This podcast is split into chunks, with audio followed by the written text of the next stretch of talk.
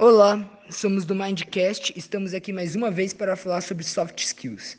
Porém, dessa vez vamos falar de formas para desenvolvê-las, já que são muito importantes para a carreira.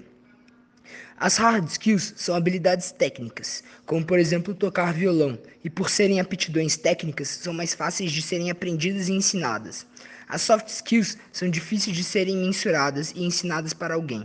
O psicólogo jornalista do New York Times, Daniel Goleman, que escreveu por 12 anos sobre avanços nos estudos das ciências comportamentais, define o termo soft skills como traços e comportamentos que caracterizam nossos relacionamentos com outros. Então, podemos concluir que são habilidades interpessoais. E por que são tão difíceis de desenvolver soft skills? Porque cada um tem sua maneira de pensar e se comunicar com os outros. E por causa disso, você deve encontrar sua melhor forma de desenvolver essa habilidade tão importante. Exatamente por isso, não podemos definir qual é a melhor forma para vocês melhorarem as soft skills. E também porque não somos os donos da verdade. Mas uma coisa temos certeza: você só aprimorará soft skills se colocar a mão na massa. Exato. E nesse tempo de hoje contaremos formas que achamos interessantes e que podem auxiliá-los nesses aspectos. Uma soft skill essencial, talvez a mais importante de todas, é a comunicabilidade. Eu sempre tive dificuldades nesse aspecto até que encontrei uma maneira interessante de melhorar essa capacidade. Eu sempre fui fã de batalhas de rimas. Eu posso defini-la como um embate de ideias improvisadas. Então, eu comecei treinando sozinho, depois comecei a ir nas batalhas. Com o tempo, melhorei minha capacidade de comunicação, perdi minha vergonha de falar em público e, além do mais, minha criatividade foi para outro nível. Isso porque treinei essas habilidades de uma forma que fazia sentido para mim.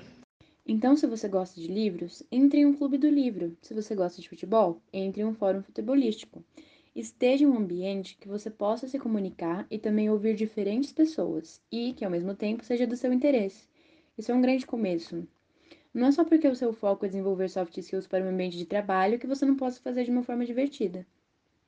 Outra soft skill importante que as empresas procuram muito, de acordo com a Revelo, que é uma empresa de tecnologia para RH, é o autogerenciamento. E o que isso significa?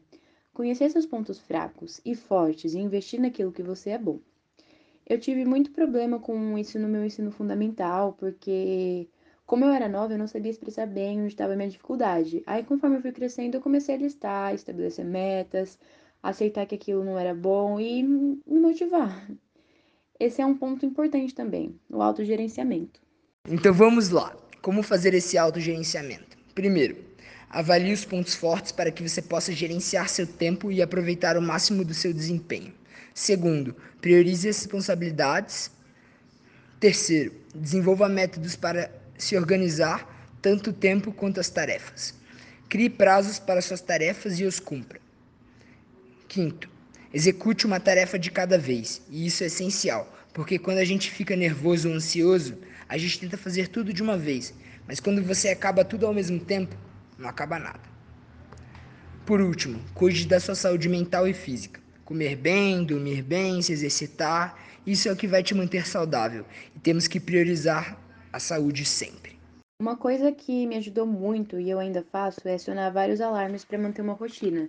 Então, 7 horas meu alarme toca para eu acordar, meio-dia para lembrar de almoçar, 15 horas para lembrar de preparar as coisas meu trabalho, 17 horas para lembrar de checar as coisas da faculdade.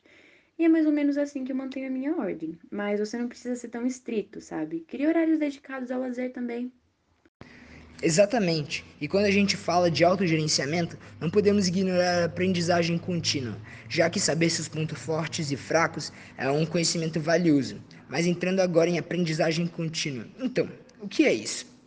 É basicamente a busca do conhecimento diariamente. Nas organizações que prezam por isso, o aprendizado deve ser tema central nas atividades da empresa. Esse é um processo que exige continuidade e planejamento. Então, o que fazer para começar a inserir isso na sua vida? Para adquirir esse skill, é preciso construir uma certa cultura. Se você deseja começar a se familiarizar com um conceito, comece aos poucos. Introduza um fato novo na sua rotina diariamente. Acorde e leia uma palavra nova no dicionário, ou aprenda um mito novo, Aprenda um fato histórico, aprenda sobre o novo planeta, pesquise. Criar o hábito de processar a informação constantemente não é fácil, mas o processo para se tornar um bom estudioso não precisa ser horrível. Mantenha o hábito de aprender algo novo todo dia. Treine seu cérebro. E se a cultura organizacional da sua empresa envolver lidar com os fatos novos todos os dias, você já terá um costume. Isso é muito importante, porque ter a habilidade de sempre aprender coisas novas te permite se adaptar em qualquer ambiente, e adaptação também é uma qualidade muito bem vista no mercado de trabalho. No final, a gente percebe que está tudo interligado. Soft skills é apenas um jeito de nomear o que o ser humano faz melhor, que é comunicação, aprendizagem, adaptabilidade. Isso tudo já está em nós. Faz parte da nossa racionalidade. Muitas pessoas se assustam em entrevistas de emprego e acabam negando ter qualidades que na verdade estão nelas sim. Soft skills é uma denominação assustadora, parece algo técnico e complexo, quando na verdade dizem respeito à nossa sensibilidade. Estamos sempre trabalhando elas inconscientemente, então por que não fazer com consciência? Bom, essas foram algumas dicas de maneira simples para trabalhar soft skills. Espero que vocês tenham gostado e estejam por aí novamente na próxima. Obrigado por ter ouvido a gente e até a próxima.